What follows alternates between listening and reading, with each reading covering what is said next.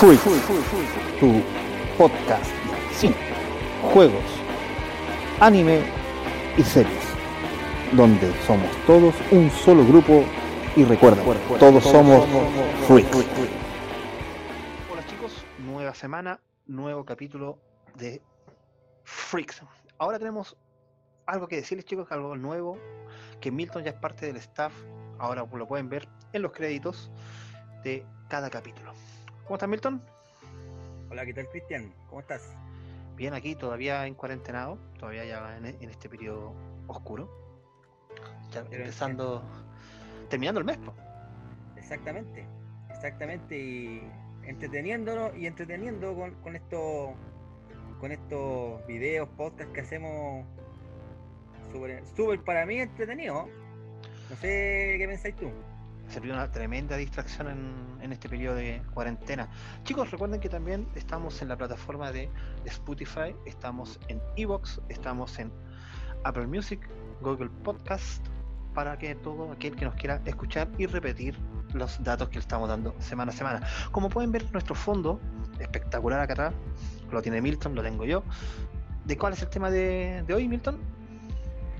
Mira, hoy día traímos un, un tema, dimos una, vuelta en 90 grados de lo que por lo menos hemos, hemos estado haciendo nosotros dos y venimos a hablar de algo que a mí personalmente no no me considero un seguidor, pero sí es un, es un- un tema que me gusta y, y- que tengo que ser honesto y, y lo empecé a, a ver gracias a que tú me invitaste a ver estas películas. Sí, sí, un clásico, clásico de los 80s y 90. Estamos hablando de Hellraiser. Bravo. o, o Puerta al Infierno como lo conocemos aquí en Chile. De hecho, lo conocimos bajo ese nombre, como, como Hellraiser. O sea, como Puerta al Infierno. Exacto, un, un clásico de culto del género de terror. Sí, por supuesto. Esta, De esta los 80, saga- por supuesto. Sí, sí, absolutamente. Chicos, O de la generación, o de la generación del videoclub. ¿Ah? ¿Quién no la rentó ahí en Blockbuster? Claro. Ahí se nos caían los carnés, creo que llegamos a dar, dar bote. Chicos, Hellraiser es tan importante para el cine de terror como quien pudiese hablar de un Freddy, Pesadilla, de un Jason, Martes 13, Michael Myers, Halloween. Es a ese nivel. O sea, si ustedes buscan un póster de todos los personajes de terror importantes, tiene que estar el protagonista de esta saga. Llamado Milton. El, el, el- protagonista es Pinhead. Exactamente, Pinhead. Aquel ser, el cenovita, que tiene la cabeza llena, llena de clavos. Bueno, entremos en lo que son como los datos duros antes de meternos en la parte cinematográfica de, de esta saga. Voy a partir yo en esta oportunidad, Milton, porque lo tengo aquí en la mano. A ver si se ve bien. El libro Adelante, de adelante nomás. Hellraiser. El libro de Hellraiser, chicos, está escrito por Clay Parker, que también es el director de esta, por lo menos la primera película y guionista de la segunda. Mucha gente lo considera una novela corta. Yo en realidad no la considero una novela corta porque tiene 217 páginas. Igual es algo largo para la época. Esto fue un cuento que se llama The Hellbound Heart. Más adelante nos daremos cuenta que la segunda película de Hellraiser se llama The Hellbound Hellraiser. Esta historia es muy parecida a la película, porque también tenemos un cubo el eh, que nos va a llevar a nuestros máximos deseos. Tiene algunas diferencias considerables con, el- con la película. No lo hace ni más mala ni más buena, pero lo hace un complemento perfecto si tú eres fanático de, de las películas. Es un complemento perfecto, chicos, y es fácil, fácil de conseguir. Está dentro de la colección bestseller ¿ya? de Planeta y ahí lo pueden conseguir también en, en cómics y diferentes cosas. Entonces Hay, ahora, eh, Cristian, dime. hay que agregar que, que este director, que es Clay Baker, eh, él estaba desde, desde sus inicios, él quería hacer una película. De hecho, empezó a escribir unos libros primero, que, que son lo- los libros de sangre, y de ahí hizo unos cortometrajes. Pero la, la idea de él era, era dirigir una película. Era, era, era como, como su, su Sueño. su meta, su sueño, claro. Yo creo que nos representa mucho que, que en algún momento eh, teníamos una idea y, queríamos llegar como sea, y este tipo eh, lo, buscó y llegó a hacer su película. Claro, esto es, esto es netamente logro de él, con un presupuesto original de 700 mil dólares, y después se dan cuenta que esto va, va para, para algo realmente bueno, le suben el presupuesto a un millón de dólares una suma igual relativamente considerable para la época. Tomemos en cuenta que esta película, si bien costó un millón de dólares, recaudó 20 millones de dólares, o sea, recaudó 20 veces lo invertido en la, en la película, que para ser una película de terror de bajo presupuesto es muchísimo. Eso, eso te diría que, que a pesar de que hablamos de, sumas millonarias, para el tipo de películas que se hacían en ese momento, igual era un presupuesto bajo. De hecho, la primera, la, primera entrega de Hellraiser eh, se rodó solamente en una casa. Entonces no hay, hay era, tan chico que podían hacer un plano nomás con una cámara. No, no, había muchos segundos planos porque la locación era muy chica. Entonces, lo que se logró con tan poco, yo encuentro que es, pero, pero de, de antología.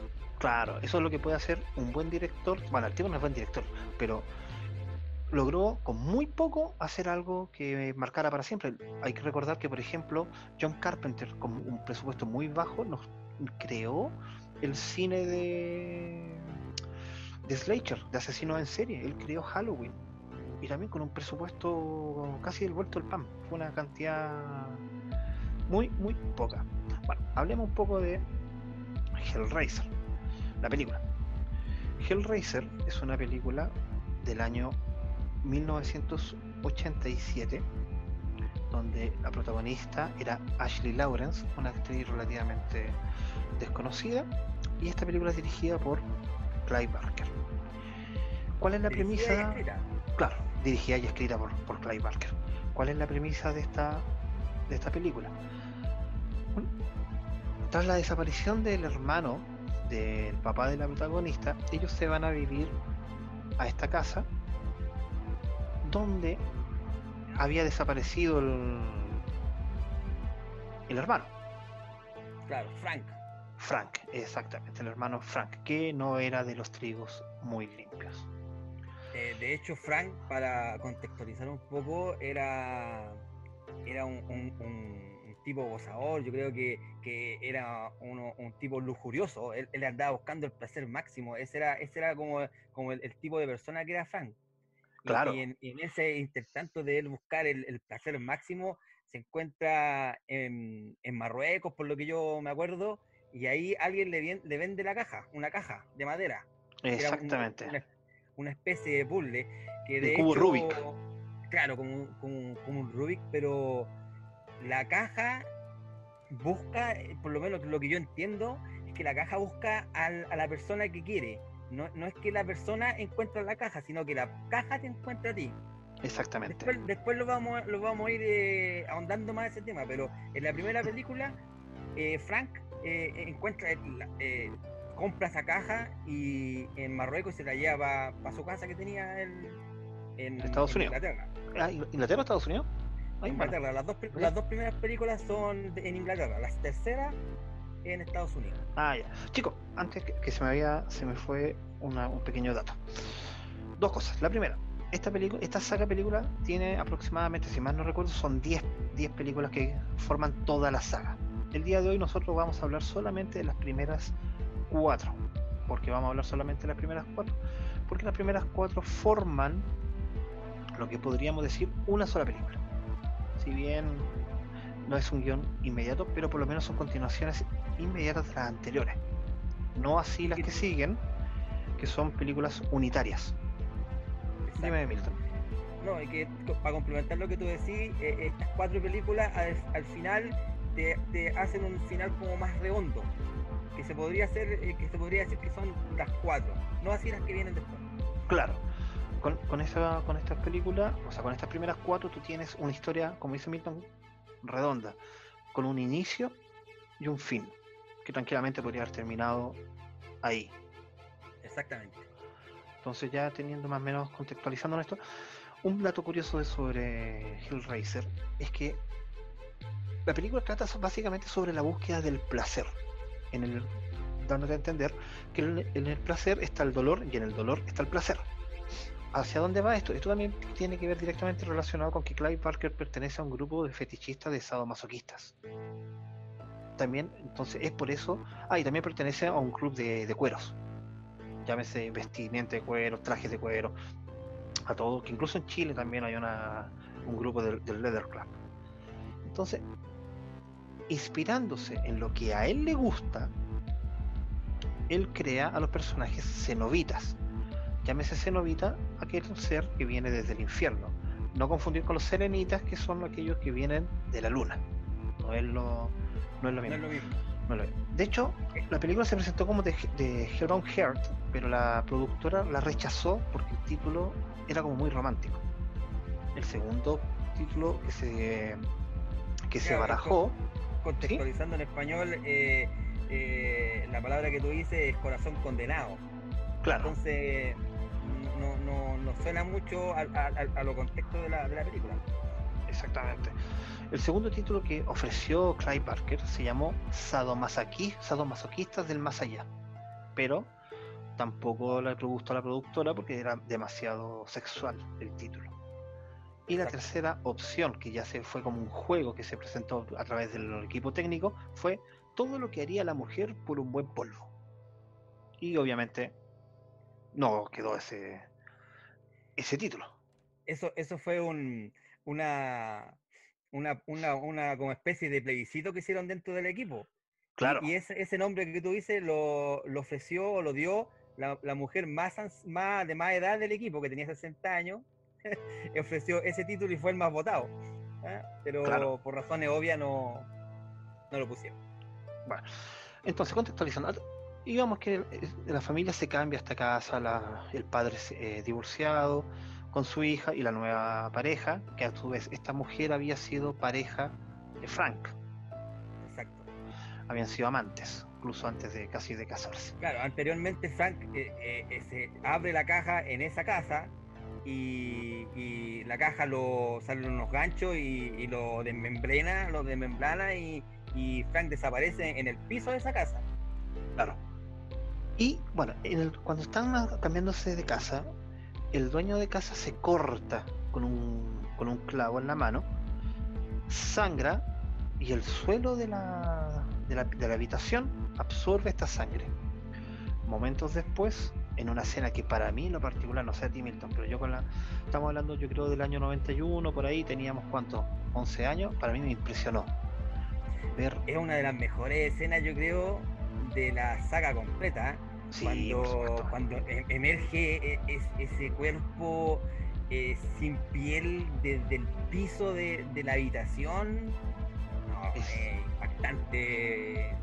Exactamente, en fue- ese tiempo. fue algo muy fuerte. Y ahí lo, lo descubre la mujer y como ella seguía enamorada de él, le dice que él necesita sangre para, para volver a regenerarse porque él se había escapado del infierno. Y ella le va trayendo hombres a los cuales él seduce, los matan y él los va absorbiendo de maneras muy grotescas. Chicos, aquí después... Ahí- Dime. Ahí, ahí hay, hay la- las, primer- las, las primeras censuras que hay en la película, porque esta, esta mujer que es Julia, que es la, la esposa del hermano, eh, seduce a estos compadres, los lleva para arriba, pero ella los mata con un martillo Exactamente. y los golpea en la cabeza. Pero esa es, esas escenas bien censuradas. eh, claro, uno, uno por, por obviedad ve que, que los mata con el martillo, pero la escena era completa. O sea, veía, eh, eh, mostraban cómo le pegaba el martillazo en la cara, le quebraba la cara y el este Frank eh, le, le absorbía la sangre. Exactamente. De hecho, la película nunca se dio completa con todas las escenas hasta el año 2011. Recién en el 2011 pudimos ver la versión completa sin censura de, de Hellraiser. Antes la habíamos visto siempre con, con censura. Bueno, siguiendo con, con la historia, aquí vuelve a aparecer el cubo y es abierto por la hija de Frank. Perdón, por la hija de, del hermano de Frank. Y libera a los cenobitas. Los cenobitas son cinco, cuatro, cuatro, Cuatro cenobitas en la primera película.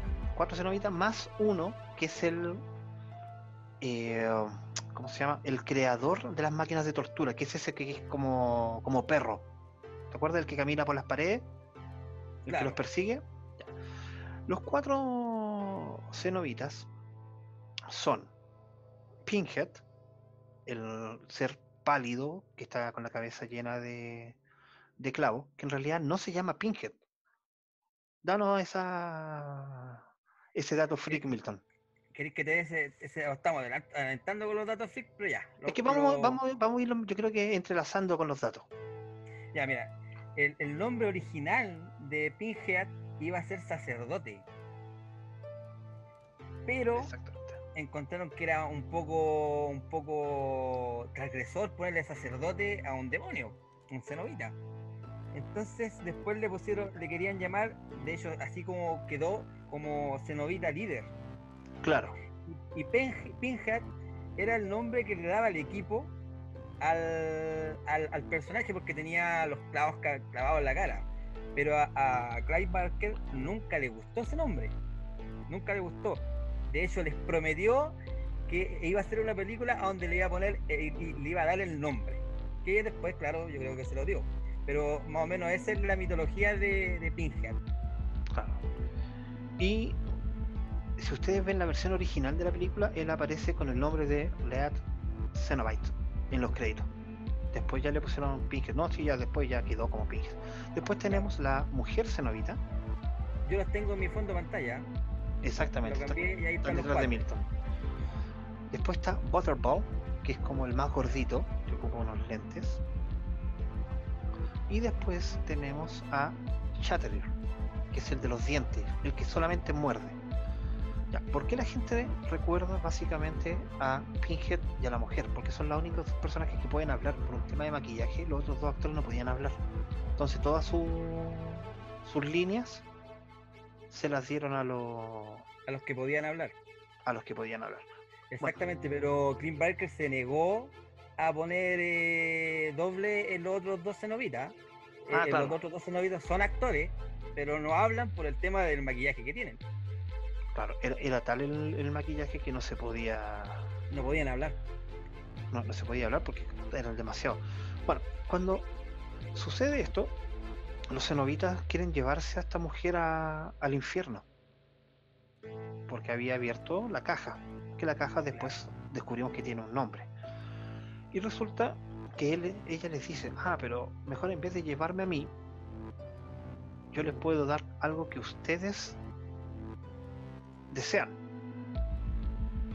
Obviamente yo no le, ¿cómo tú nos vas a dar algo que nosotros deseamos si nosotros somos los artífices del, del placer? El placer. Y él- ella les dice que se les escapó alguien del infierno.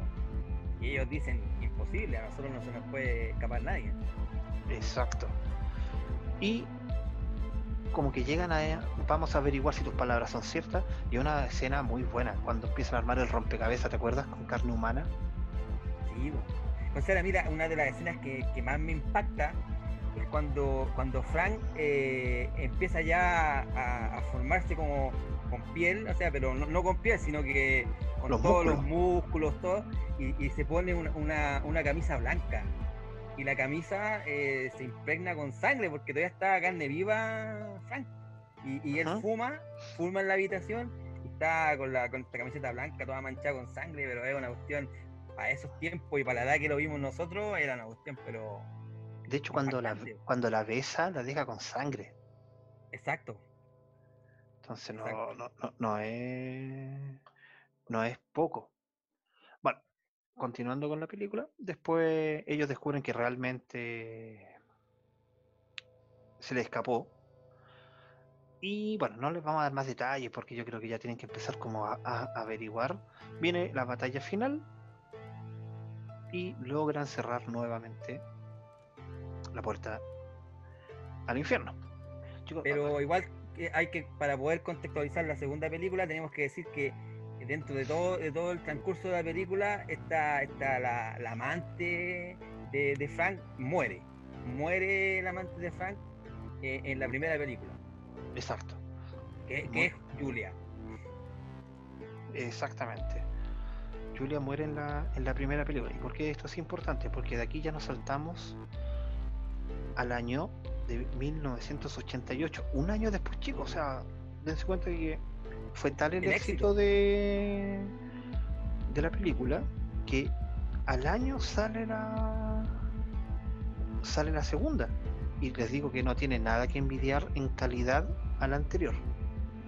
Igual eh, hay que contextualizar que en la primera película hay un, un acosador que acosa a la, hasta la niña, a la, a la hija de la- del matrimonio, y, y después se descubre que era, A Kirsty, que era como un demonio que protegía el cubo. Y después este demonio pesca el cubo y se lo lleva, se lleva el cubo. En la Claro. primera película. claro. Bueno, y aquí saltamos a Hellbound Hellraiser 2, Dos. el año 1988. 88. Bueno, para muchos esta es como la continuación, o sea, es que esto ocurre, no sé, un par de meses después de la primera. Entonces, Sí, pues, da gusto verla porque tú sigues contando, tú sigues sabiendo lo que pasa, no sé, dos días después, tres días después. O sea, en esta película ya muestran a la, a la protagonista que es Christy internada en un hospital psiquiátrico. Claro. Donde hay un psiquiatra que está obsesionado con lo sucedido. Claro. Claro, que, que está obsesionado y que con el cubo y con, y con todo lo que, lo que lo que sucedió en la primera película. Claro.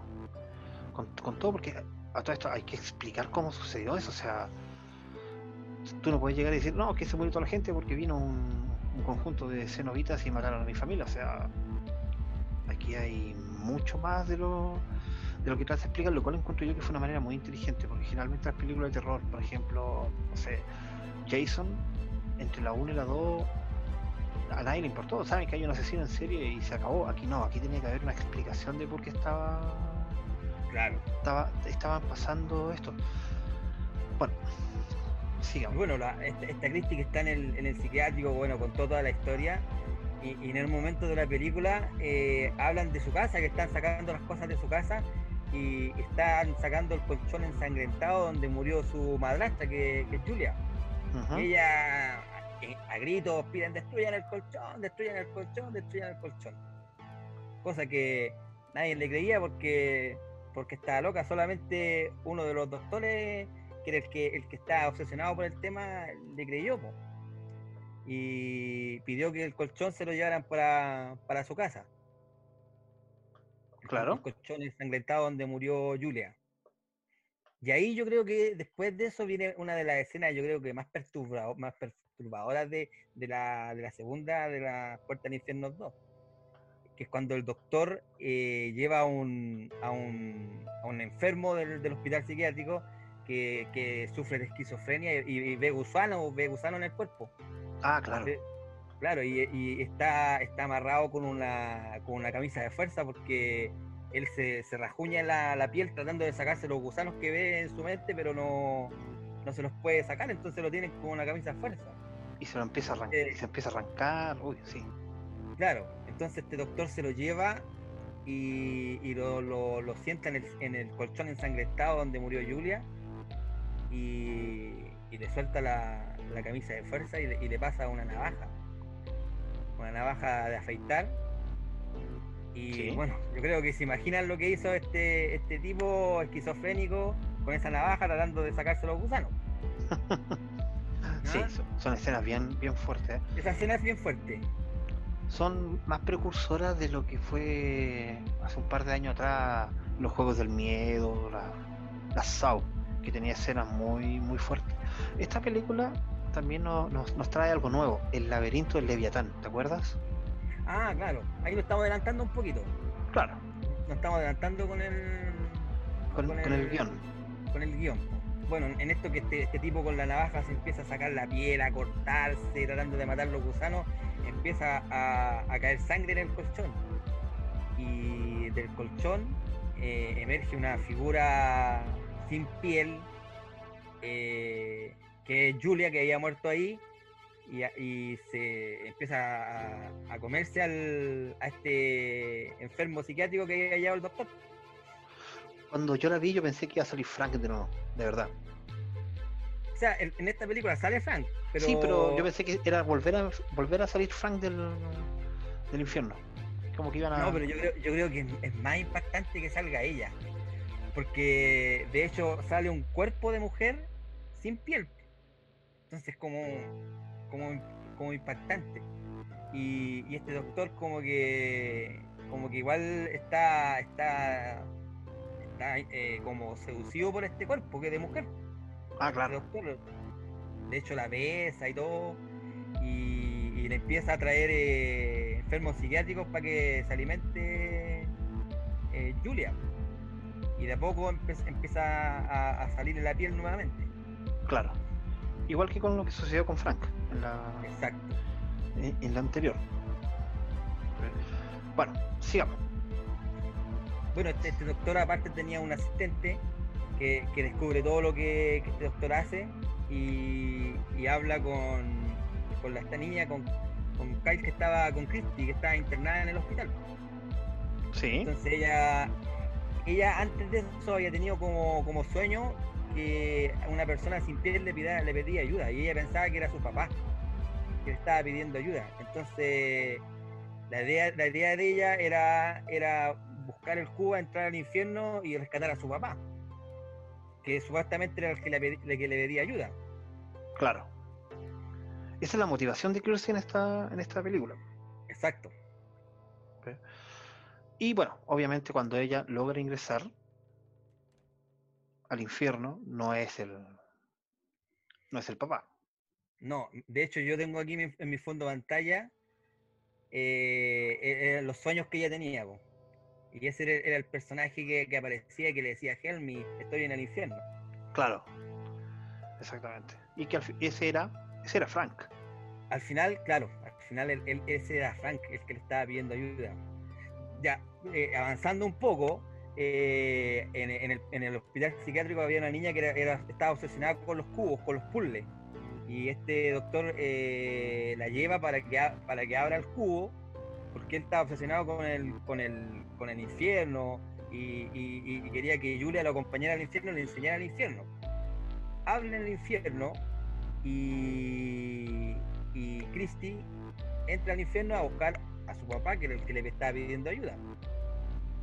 Y se encuentra con Frank, que era su tío. Y Frank estaba, estaba envuelto en su propio infierno. En su, en su propio infierno lo, lo habían dejado los, los cenobitas. ¿Cuál era el infierno de Frank? Como Frank tenía la lujuria, a Frank le mostraban eh, cuerpos de mujeres desnudas, pero cuando él las quería tocar, desaparecían. Claro. Ese era el, el infierno de, de Frank. Muy, muy de Dante. Sí. Muy de Dante. Está... De hecho, aquí tenemos, como ya habíamos dicho antes, lo- el laberinto. Y también es como la- los círculos del, del infierno, porque va pasando por muchas por muchas etapas. Exacto. Antes de llegar a donde tiene que, que llegar, porque esto es, es el infierno de, de Leviatán. Exacto. Hay que, hay que también contextualizar que este doctor había averiguado de que había alguien que había abierto antes el cubo. Entonces eh, se descubre que un poco el origen de, de Pinhead. Se, se Claro. un poco el, el origen del, de Pinhead, que no es un demonio como tal, sino que en alguna vez fue, fue humano también. Claro. Fue un soldado en la Primera Guerra En la- Mundial. En la Primera Guerra Mundial, en la, en la guerra de trincheras. Claro. Y que ahí él, él encuentra esta, Cubo. este cubo, obviamente lo abre y va a dar al, al infierno y ahí pasa a ser un, un cenobita. No toda, no toda persona que entre al infierno a través de- del cubo se va a transformar en cenobita, chicos. No, Algunos van a ir directamente al, al infierno. van a- o sea, la idea de, de- de los cenobitas es torturar a las personas que, que abren el cubo. Y las personas que abren el cubo van por un deseo de placer que ellos quieren saciar, que ya, ya, ya no, que llegaron al límite de, de saciar, como Frank, que ya la lujuria la tenía hasta, el límite que no podía saciarla y buscó saciarla con el cubo. Ese es más o menos el, contexto de, la, de, de los cenobitas. Claro. Bueno, avancemos un poco porque ya estamos entrando en lo que es como la- lo, lo mejorcito de esta De la segunda parte, de claro. la segunda parte, que es cuando traicionado por por Julia, el doctor también va a dar al infierno. Claro, eh, Julia lo, lo, lo, lo introduce al infierno, que es lo que quería el doctor finalmente, Claro, y le muestra al, al Leva- al Leviatán, que el Leviatán eh, viene siendo como un, un- un- un- prisma. Ah, Es como un prisma. es como, ah, claro, es como un prisma. Y este, este prisma eh, lo agarra y, y lo empieza como a, a torturar, le, le- le- mete unos, unos alambres en la cara y, y desaparece este doctor. Y Julia dice, eso es lo que tú querías conocer, eso es lo que te, lo que te, lo que te trae. Exactamente. Pero aquí hay un, un vuelco en 180 grados, chicos, y ahora él se hace de del infierno. Claro, este doctor se, se convierte en el Leviatán. Claro. Y, y los cenobitas deciden enfrentarse a, al doctor. Claro, porque este doctor al final sale del, del infierno y empieza a matar a los. A los sale en el, en el psiquiátrico y empieza a matar a, los- a los enfermos psiquiatras. Ha- Hay una masacre, sangre por todos lados. Y, y empieza a perseguir a, a Christy y a esta niña que, que, que veía los puzzles. Claro. Entonces, cuando, cuando iba a matar a estas niñas, aparecen los cenobitas. Y, y- y hay un enfrentamiento ahí. Y, y Christy tiene una foto de Spinhead y le dice, oye, si tú una vez fuiste humano. Y ahí empieza el, el enfrentamiento entre los cenobitas y, y el Leviatán. Exactamente. Si Exactamente. queréis seguir contando, porque ya... Es como importante, chicos, porque ¿por qué la- decimos que, las- que son cuatro las películas? Porque tras las consecuencias de esta, porque aquí este ser se enfrenta a los cenobitas, pero los mata. Y vuelven a su forma humana. de humano. vuelven a su forma humana. Entonces yo creo que va- no les vamos, nos vamos a adentrar más en esto, porque, porque tenemos que decir que, que, que estos cenobitas mueren, porque cuando pasamos a la tercera parte, a Hellraiser 3, ya no están los mismos cenobitas. No.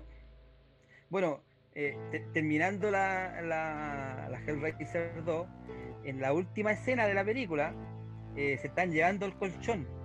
El colchón donde revivió Julia. Y de repente el colchón llama a uno de los tipos que está en la mudanza y empieza a mirar la sangre y como que algo lo agarra y lo mete para dentro del colchón y lo mata. Y de dentro del colchón sale una especie de, de pilar, de, de un pilar de cemento, con la cara Claro. de Spinhead, con la cara de los cenobitas, pero y el cubo enterrado. Y ahí termina la segunda película. Bueno, como dice Milton, Hellraiser 3 ya no es en el Reino Unido, No, esta ya es en Estados Unidos. Y esto tiene un motivo bien específico. Lo que hace es que esta película ya no es escrita por Clive Barker. Entonces, corta, la hicieron en en Estados Unidos.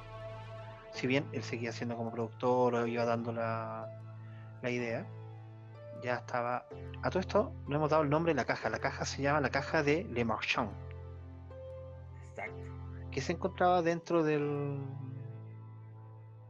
del pilar. Exacto. Mira, esta, esta la tercera película eh, está un poco, un poco desvinculada con la parte nuclear de la saga, ¿eh? encuentro yo. ¿Por qué? Porque, porque ya no los cenobitas murieron, la caja, la caja como caja no es porque está el pilar. Y Claro. de, de pri- de primera, eh, como que como que te, te dejaba un sabor amargo, pero con el tiempo eh, se le ha ido reconociendo su lugar dentro de la saga. Ah, sí, para muchos, bueno, podríamos decir que estaba, mientras estábamos averiguando sobre esto, yo me metí a varias páginas de internet que daban curiosidades y detalles. Y hay una buena cantidad de gente que considera la tercera la mejor de la saga. También aporta algo que las otras dos no tenían, el humor. Claro, eh, tiene poquitito más de humor que las anteriores. y, y un poco más transgresora, ¿ah? porque de ahí les vamos a hablar de una escena, pero que, Mm, sí, que es, sí, eh, es bien, eh, bien impactante. sí, es. De hecho, yo en mi, sí, en mi fondo de pantalla estoy mostrando más o menos el, el pilar. El pilar que se transformó Spinhead. Claro. Sigamos. Dime. Ya, la, la tercera película es de, de 1992 y esta película eh, transcurre en una discoteca o en un club nocturno En un club nocturno, claro. que se llama La Caldera. Así Exacto. se llama este, este club nocturno. Y el dueño de este club nocturno, en, un, en una especie de, de tienda de antigüedades, encontró, encontró este pilar. Y, y un, vaga- un, un tipo bien extraño, como un tipo vagabundo, que, que yo me imagino que debe ser el mismo eh, demonio que protege el cubo. Claro. Le dice que si, si le gusta este pilar y él le dice que sí, po, eh, y le pregunta cuánto cuesta. Le dice, ¿cuánto crees que vale? Y queda ahí la escena y después este tipo pone este, este pilar en la discoteca como, como una decoración. Claro. Y dentro de, de- de esto mismo eh, aparece una, una periodista, una, una niña que es periodista que, que tiene, igual tiene, no, no es muy famosa, no, no le va bien en su, en su trabajo y está haciendo un reportero en el hospital y de repente en el hospital llega un tipo, ¿ah? Llega un tipo Ensangrentado. ensangrentado con una niña, con una, con- con una joven.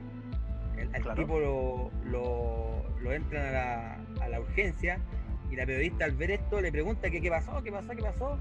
Y la, la niña no quiere hablar. No quiere hablar, no, dijo, estábamos en la discoteca La Caldera y le pasó esto.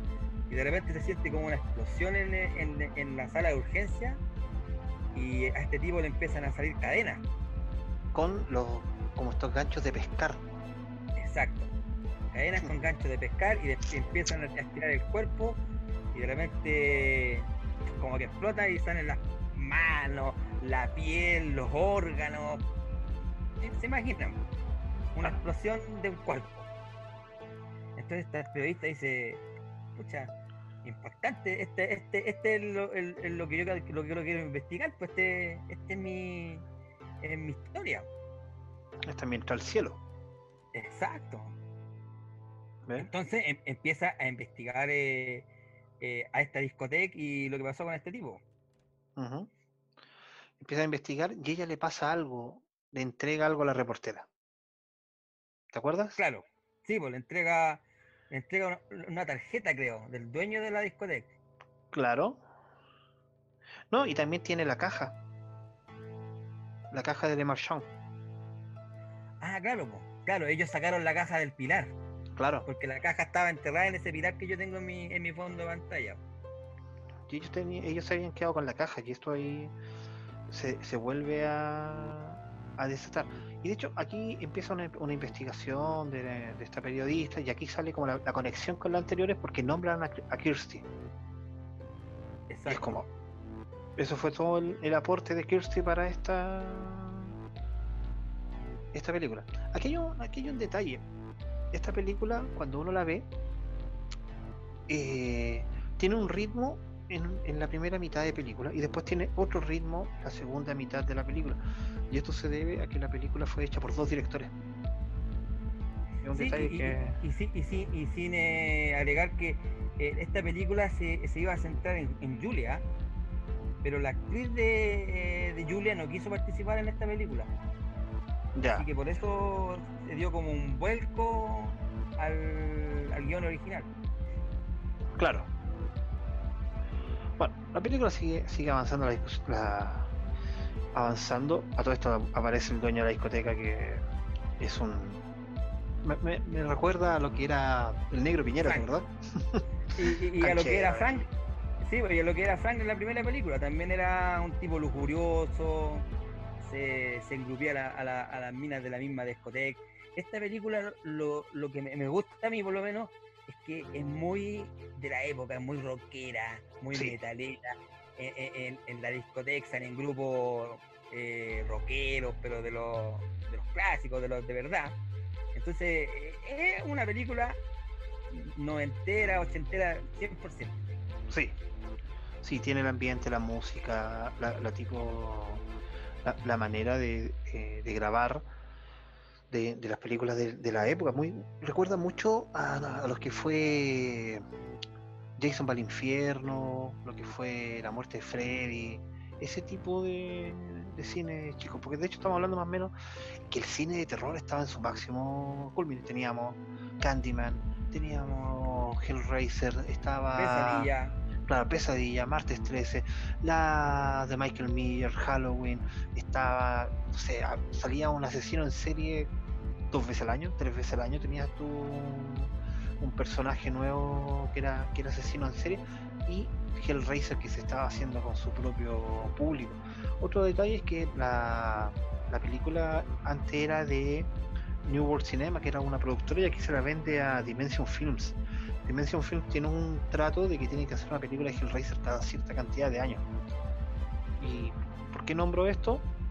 Porque si bien en estas películas que son Hellraiser 3, Hellraiser 4, hay un escritor que escribe casi todas estas películas, no, no es Clive Barker, sino que es alguien que hace el storyboard y ayuda en lo que es llevarlo al cine, en la 4 él sale del proyecto. Y al no tenerlo a él, ya las películas empiezan a ser unitarias y son cada vez más malas. Son cada vez... Exacto. Eh, sigamos con la película. Sigamos. Sigamos sí. con la Puerta del Infierno 3. Bueno, y esta niña empieza a tener sueños, empieza a tener sueños esta periodista. ¿Y quién es que le habla? Es la parte humana de Pinhead. Ahí Ujú. ya muestra, muestran la, la la- la historia de, de este tipo que era un, un- un soldado de la Primera Guerra Mundial y le dice, mira, antes yo era la parte humana de Pinhead, pero ahora Pinhead no tiene parte humana. Así Claro. que ahora el único que lo puede tener soy yo, porque Pinhead ya no, no, no tiene parte humana, está, está desatado. Claro. Y por otro lado, Pin- Pin- Pinhead, que está en, en esa escultura, empieza a, a seducir a este tipo para que, para que le traiga eh, eh, carne humana y sangre y para salir de la piedra. Para salir como, como tal. Que llega un momento que, que logra salir y empieza la masacre. Sí, la escena cuando sale Pinhead es muy buena. Esa, esa- toda esta secuencia Muy buena. es, es maravillosa. Que hay mucha sangre, mucha acción, mucho de. Mucho, mucho de todo. Y obviamente, Pinhead necesita sus secuaces. Y crea sus Exacto. propios. Sus propios cenobitas. sus propios cenobitas. Dentro de la discoteca. Claro. Con, Porque dos, dos de los cenobitas de los del principio son de la discoteca. claro, el camaro, el mm, DJ, El Que cabeza de discos cabeza de disco, el camarógrafo, Ese, es- ese también es, claro, también es de la discoteca, porque eh, eh, esta, esta periodista se entera de que está- hay una masacre en la discoteca y va con su camarógrafo. El camarógrafo se va como en la ola y entra primero y se convierte en un, en un cenobita, claro, el cabeza de cámara, porque tiene una cámara enterrada en la cabeza. Y el otro, el, el, el que. El cenobita cóctel, que Claro. tiene como una vaina, pero tira fuego por la boca. Exactamente. Esta película, chicos, a diferencia de las anteriores, porque estas películas, como decía Milton hace un rato atrás, la, por ejemplo, la 1 fue todo en una casa. La segunda, eh, casi todo en el psiquiátrico y parte en el infierno. Pero aquí en la 3, que se llama Hell- Hellraiser, Infierno en la Tierra, es en exteriores, En la calle. es en la calle. Entonces aquí todos pueden morir. Hay mucho Yo-. Dime. En mi, en mi fondo puse lo- los cenobitas que estábamos conversando. Exactamente.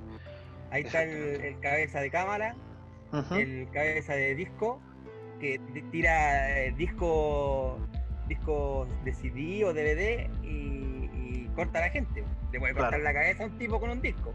Exactamente. El otro tipo que anda con una coctelera que, que tiene como benzina, me imagino ahí, porque la tira y de repente de la boca saca fuego y, y- y quema y hace las medias explosiones. Sí, sí, esto es, es- es muy bueno. Otro, otro pequeño detalle es que esta película es mucho más cruda en los efectos especiales a las anteriores. Como que aquí invirtieron más plata en, en, en efectos especiales para la película. Y es la primera película en que Pinhead es protagonista. Claro, en esta película Pinhead es protagonista y Pinhead empieza a seguir a esta periodista porque sabe que tiene el cubo. Y, y Pinhead lo que quiere hacer es destruir el, tu- el cubo para, para empezar a, a- a ganar, a, gobernar la Tierra. Es- Ese es la- el, el objetivo de Pinhead. Sí, Entonces, en una de estas, esta niña arranca a, a una iglesia y, y él, él toca la puerta y sale un sacerdote y le dice, ayúdeme, que me están siguiendo los demonios. Y el sacerdote le dice, mijita, los, los demonios son metáforas, eh, eh, no, no son de verdad. Y en eso aparece Pinhead. ¿Y Uy, qué- sí, qué qué esto? escena. Eh, Esa es una escena, pero ah, que, que yo creo que. Sí, pasó la historia, pasó la historia. Toda esa secuencia cuando se empieza a sacar lo- los clavos y se, lo- se, atraviesan las, se atraviesan las manos, después las estiras como Jesús. Y dice No, yo es soy. una escena, Ah, es una muy buena. sacrílega, pero al 100%. Y se saca un pedazo de carne y se la mete en la boca al cura, ¿te acuerdas?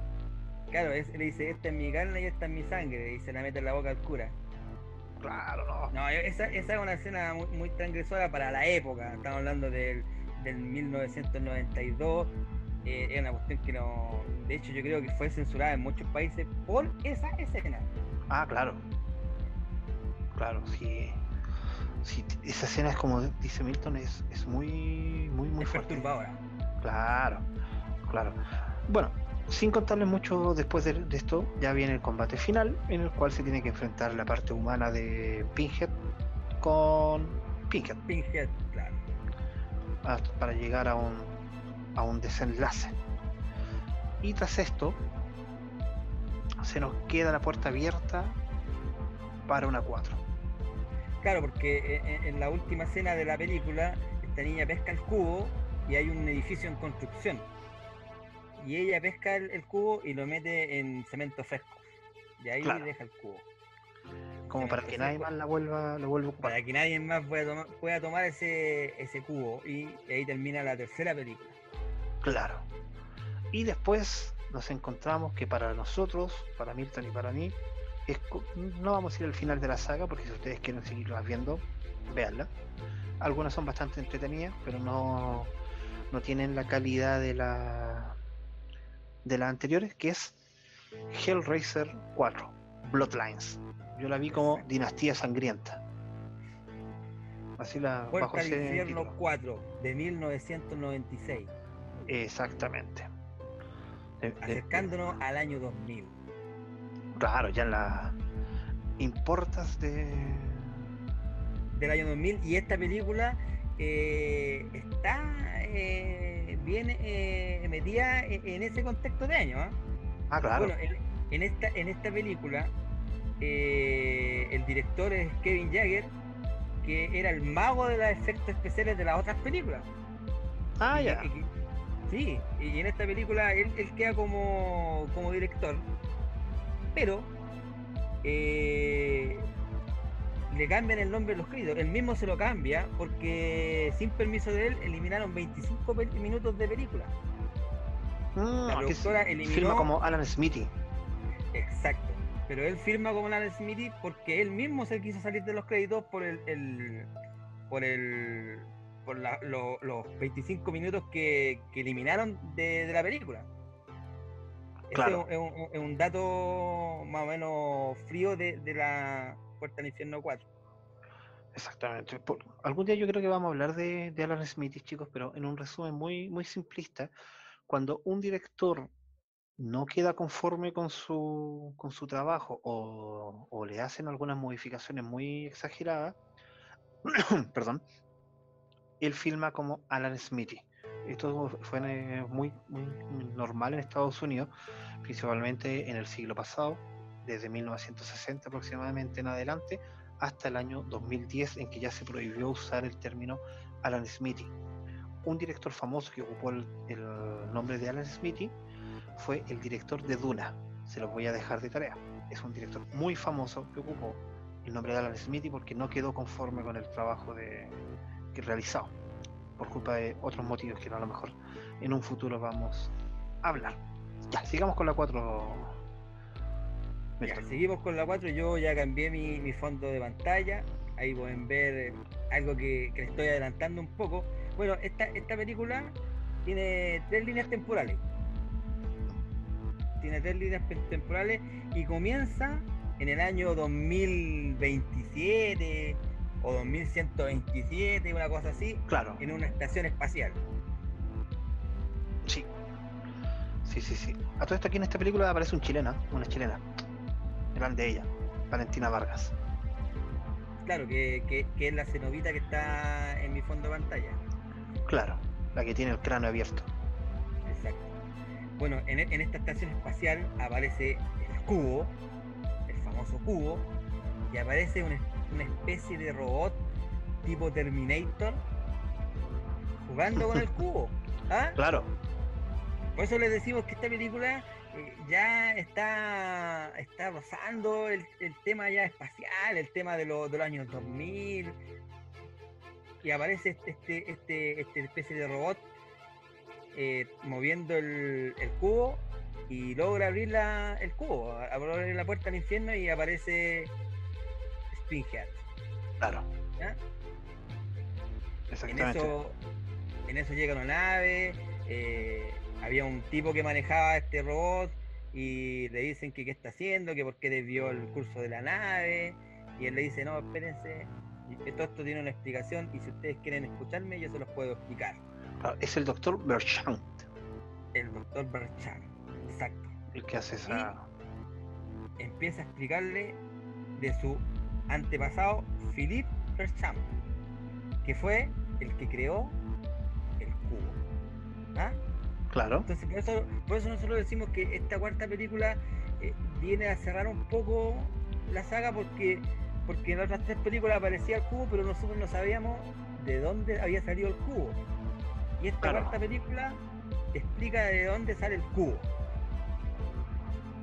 exactamente. entonces- Por eso son las tres líneas temporales. Exacto. Tenemos el pasado, que es cuando se crea el, el cubo, hecho por Lemox Chan, que era un juguetero, Era un juguetero, claro. el cual le, le solicitan hacer esta este juguete por un aristócrata que le gustaba mucho la magia negra, que el duque de Leslie creo que era, no, no, no, no recuerdo muy Sí. bien cómo era el, el nombre, y ahí matan por primera vez a alguien para alimentar esta caja que es el personaje de Valentina Vargas, como decía Milton, Angelique. Exacto. Angelique es una campesina que este aristócrata la lleva a su casa y le saca la piel. La, la deja sin piel y la mata y, y empieza a hacer un ritual satánico. eh, y de repente esa piel que estaba sin, sin nada en su interior se empieza, a- se empieza a llenar. Pero Claro. llenar de algo demoníaco. ¿Mm? Exactamente. De hecho, el juguetero ve todo esto. Ve todo esto y decide si él creó algo que puede. que crea esta máquina, él puede crear algo que destruya esa máquina, pero no lo consigue. No, no, él, él, él en particular no lo consigue y trata de robarse esta. El cubo que él mismo había creado. Exactamente. Y muere. Y con esto Exacto. deja toda su descendencia atado. Maldita se puede. Claro, maldita. de- deja toda esta descendencia atado al cubo. Porque todos van a tener pesadilla o, o van a querer saber qué es lo, lo que pasa con esto. Otro, No, bueno, y, y, to- y todo, y toda la línea de sangre de este Lecham eh, está toda ligada con el cubo. claro, Porque al, al final el, el creador de- del cubo, este juguetero, muere. Y muere, pero su esposa embarazada eh, logra escapar. Y después ya volvimos al siglo XX y vemos a, a John Lecham, que es un, un arquitecto. claro. Y ahí está el enlace con la tercera película, porque porque este arquitecto es el que está construyendo el edificio donde escondieron el cubo en la tercera película. Porque nosotros le hablamos que, le hablamos que el cubo lo habían enterrado en, un cemento fresco. Bueno, ese cemento fresco era el era los cimientos del edificio que estaba haciendo este arquitecto, que es descendiente del juguetero que hizo el, cubo original. Y aquí en esta película aparecen eh, los primeros los dos demonios que quedaron de, anteriormente, que era eh, Dominique, que era esa campesina, que al final no es la campesina, porque la, campesina murió y un demonio poseyó todo el, el, cuerpo de la piel de Angelique. Y, la otra persona que era ayudante del, mago, que al final esta Angelique lo, lo asesina y que a ella nomás. Claro. Claro, y ahí ya y también lo, trata de seducir. Hay una, una, idea una idea acá. Exacto. De hecho, aquí también hay un pequeño cameo del, de Chattery, el de los dientes. ah, claro. Un pequeño cameo. No lo habíamos visto en las películas anteriores, porque estaba muerto, obvio. Entonces Angelique eh, eh, libera el cubo porque ella sabía dónde estaba, lo podía sentir, y eh, libera a Pinhead. Exactamente. y Angelique le dice que, que va a seducir a este, a este arquitecto para que para que lo ayude a, a, volver a, resurgir como cenovita. Ah, y crear el apocalipsis. Exacto y dentro de esa, de esa escena hay unos guardias que son gemelos, esa parte es bien freak. Y que descubren dónde está Pinhead. Y, y Pinhead los descubre y les dice, yo sé cuál es, cuál es su, su deseo máximo, yo sé cuál es su placer máximo.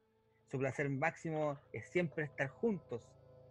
Y los crea unos cenobitas que son los que están en mi pantalla, que son los dos guardias que son gemelos y que los juntó para que no se separen nunca más. Dentro de su retorcidamente. Exactamente. Claro. Bueno, sí, ellos después secuestran a, al hijo de. De este arquitecto. Del arquitecto. Para producirle todo el dolor que pueda, pueda suceder. Claro, porque ese era, ese era el, mayor el mayor miedo que tenía el arquitecto, porque que le pasara algo a su hijo. Claro. ¿Y para qué lo necesitaban a este arquitecto? Para construir una gran puerta, una mega puerta al infierno. Claro, y desatar el infierno en la tierra. Claro. Si eso es lo que. Lo que están. Lo que, se está buscando acá. Y obviamente también este, este plan no llega. no llega a puerto. Claro. Y aquí ya nos saltamos de nuevo. Al año 2127 año 2127 en la estación espacial. Claro. Y aquí ya sí aparece Pinhead, Angelic y los y los gemelos le podemos decir, no, no, no, pude averiguar bien el nombre de esos cenobitas. No, no tiene no, no le encontré nombre abajo, pero sabes que mira, vamos a hacer un poco de trampa. Sigue contando un poco que yo los voy a buscar. Creo que pueden salir bajo los créditos de en Internet Movie Database. Puede que aparezcan ahí el nombre de los cenobitas. Déjame buscarlo, a ver. Bueno, entonces estos cenobitas empiezan a, matar a, a los que están en la estación en la estación espacial. De a poco empiezan a morir, a morir. Y, una de, de, las, niñas que está interrogando a este descendiente de Merchant le dice la, única forma de, destruir el cubo es ocupando ah. la, luz. Se llaman cenobitas gemelos. Que, el sol. Ah, ya, se llaman cenobitas gemelos. Sí, se llaman cenobitas gemelos. Ese es el nombre. Que no son los mismos actores que interpretan a los guardias. Mira, ah, interesante. la cuestión es que, este, este descendiente de Merchant lo que quería hacer era destruir el cubo, pero con la, con la máxima luz que había, que era la luz del sol. Claro.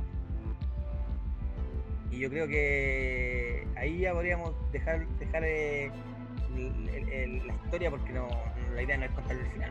Claro, no, no, no pueden ver el, el final de esto. Después, chicos, de estas películas viene Hellraiser Inferno para el año 2000. Después viene Hellraiser Hellseeker, el 2002.